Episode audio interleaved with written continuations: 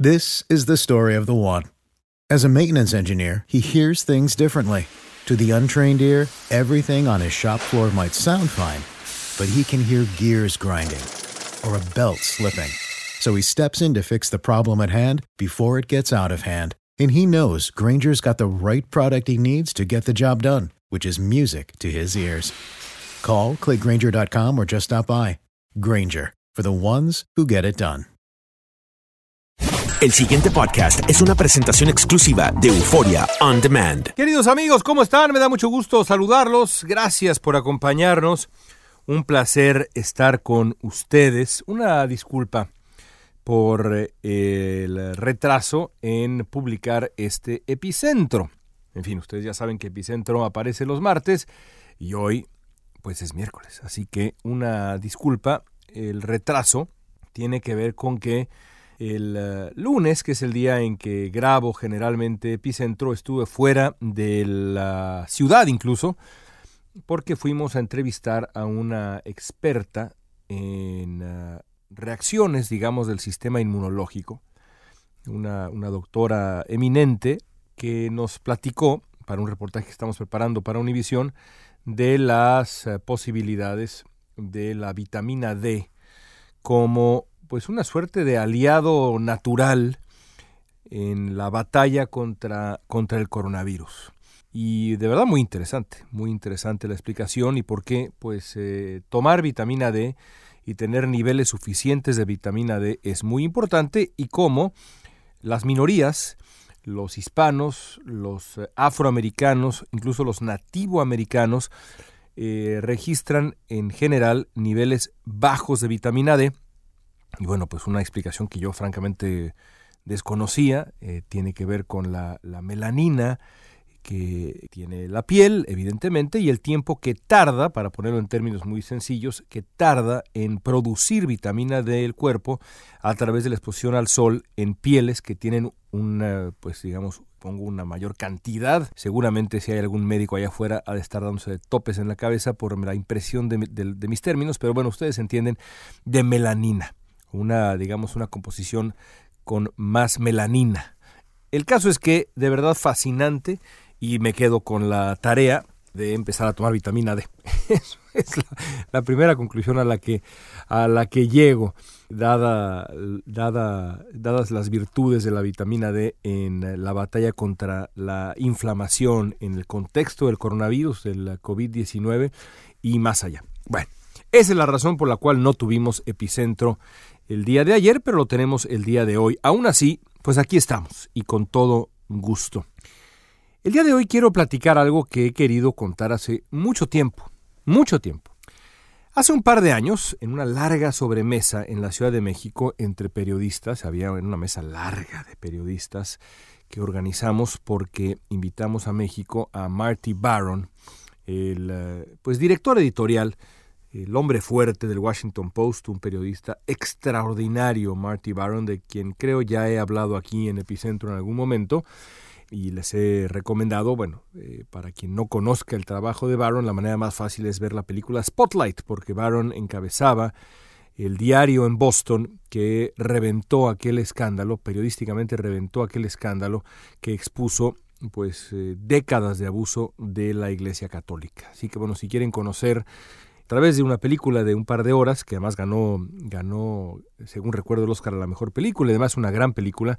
Vean Spotlight, ahí está el personaje de Marty Baron, que pues interpreta, de nuevo si la memoria no me falla, el actor Liev Schreiber, que además se parece un poco a Marty Baron. En fin, el caso es que estábamos en esta reunión con Marty Baron y en uno de los extremos estábamos platicando ahí varios periodistas mexicanos y conversé con uno de ellos, que permanecerá en el anonimato por respeto a él. Y le pregunté a este colega, que es un colega al que respeto y aprecio de verdad, que se, digamos, le, le, pregunté qué se necesitaría para que aceptara que votar por Andrés Manuel López Obrador había sido un error.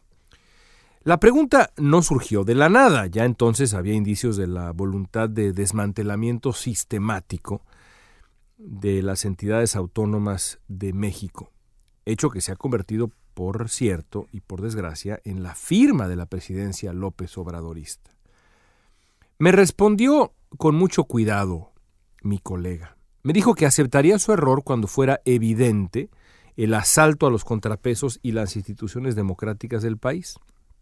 Y luego agregó un matiz que me pareció relevante y me sigue pareciendo relevante. Decía mi amigo que en cualquier caso sería difícil responder a mi pregunta a cabalidad porque habría que tomar en cuenta las otras opciones en la boleta. En otras palabras, más allá de los resultados del López Obradorismo, en el poder era complicado en su momento no favorecer a López Obrador si las alternativas eran Ricardo Anaya o José Antonio Mid. Esa respuesta me pareció razonable. Aún ahora es entendible que, enfrentada con las opciones de la boleta del 2018 y dados los antecedentes amargos y peor que amargos del PAN y el PRI en el gobierno, una mayoría de votantes respaldara a López Obrador. La brega de años contra la corrupción y la disciplina de mensaje que denunciaba la impunidad de la clase política mexicana eran y siguen siendo argumentos potentes. También es entendible que una mayoría de votantes prefiriera la agenda de gobierno de López Obrador que prometía políticas progresistas en materia económica y el impulso de una agenda liberal en lo social. México estaba listo para un verdadero gobierno moderno de izquierda, sin duda. Lo sigue estando porque el López Obradorismo no ha sido un gobierno moderno de izquierda, en absoluto. En absoluto. Los últimos días, sin embargo, obligan a revisar la primera parte de la respuesta de mi colega. Después de lo que ha ocurrido en el INE, y con el INE más bien, y a finales de la semana pasada con la Suprema Corte, vale la pena preguntarse si se ha cumplido la condición para que mi colega reconociera que se equivocó al votar por López Obrador. El ataque abierto contra la autoridad electoral y la ampliación del periodo del eh, ministro presidente de la Corte son muestras suficientes del desmantelamiento de las instituciones democráticas del país y los contrapesos al Poder Ejecutivo? Esa es la pregunta. Y si no es así, caray, ¿qué hace falta? ¿Qué hace falta? A mí nunca me ha parecido productivo echar en cara el voto a nadie. Pero México ha llegado a una encrucijada que obliga a una reflexión impostergable. Aunque el presidente López Obrador y muchos de quienes le rodean traten de justificar lo que hemos visto, la evidencia está clara y el rumbo todavía más. El INE jamás había sido objeto de una campaña pública de descrédito virulento y constante desde las más altas esferas del poder. Descrédito, campaña pública, pública. Pero lo que ha hecho eh, López Obrador de verdad es de otro calibre. Esto hay que decirlo eh, digamos, eh, hay otros presidentes que han intentado debilitar al INE. Casi por definición el árbitro pues no deja contento a nadie, pero insisto que lo que ha hecho López Obrador es harina de otro costal.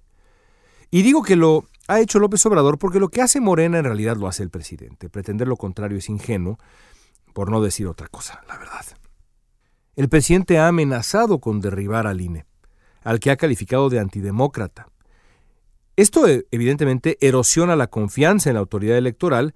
Por cierto, en los sondeos el INE todavía tiene, digamos, su prestigio, lo mantiene, pero la andanada López Obradorista va a lograr su cometido más temprano que tarde, porque eso pasa con el megáfono presidencial en México y en cualquier sitio.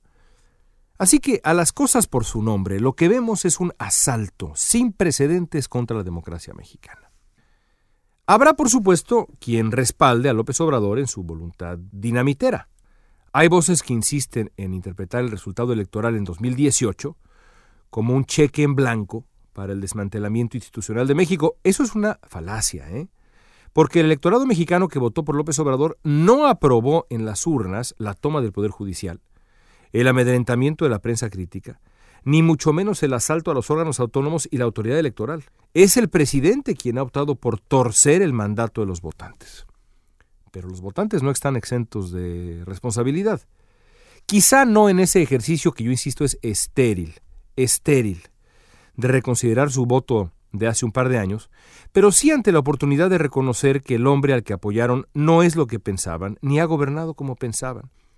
Sería bueno, creo yo, que esas voces autocríticas vieran de frente el riesgo que enfrenta la democracia mexicana hoy. ya no es un asunto de contrastar proyectos políticos, es un asunto de asumir que uno de esos proyectos políticos quiere el desmantelamiento sistemático de las instituciones democráticas mexicanas. Así que la pregunta para ellos permanece, ¿fue un error votar por López Obrador? Si permanecen callados, la historia se los reclamará. ¿Qué piensan ustedes, amigos? Escríbanme en redes sociales. Ahí estoy en Twitter, arroba León Krause, Instagram igual, Facebook igual, aunque yo, con toda franqueza, sobre todo reviso Twitter. Escríbanme, compartamos, dialoguemos. lkrause arroba univision.net, lkrause arroba univision.net, nuestro correo electrónico. Estamos siempre a su disposición. Gracias por escucharnos, gracias por su paciencia y este día de retraso en nuestro epicentro. Hasta la próxima. Cuídense mucho. El pasado podcast fue una presentación exclusiva de Euphoria On Demand. Para escuchar otros episodios de este y otros podcasts, visítanos en euphoriaondemand.com. Boost Mobile tiene una gran oferta para que aproveches tu reembolso de impuestos al máximo y te mantengas conectado. Al cambiarte a Boost, recibe un 50% de descuento en tu primer mes de datos ilimitados. O, con un plan ilimitado de 40 dólares, llévate un Samsung Galaxy A15 5G por $39.99. Obtén los mejores teléfonos en las redes 5G más grandes del país. Con Boost Mobile, cambiarse es fácil. Solo visita boostmobile.com. Boost Mobile, sin miedo al éxito. Para clientes nuevos y solamente en línea, requiere AroPay. 50% de descuento en el primer mes requiere un plan de 25 dólares al mes. Aplican otras restricciones. Visita boostmobile.com para detalles.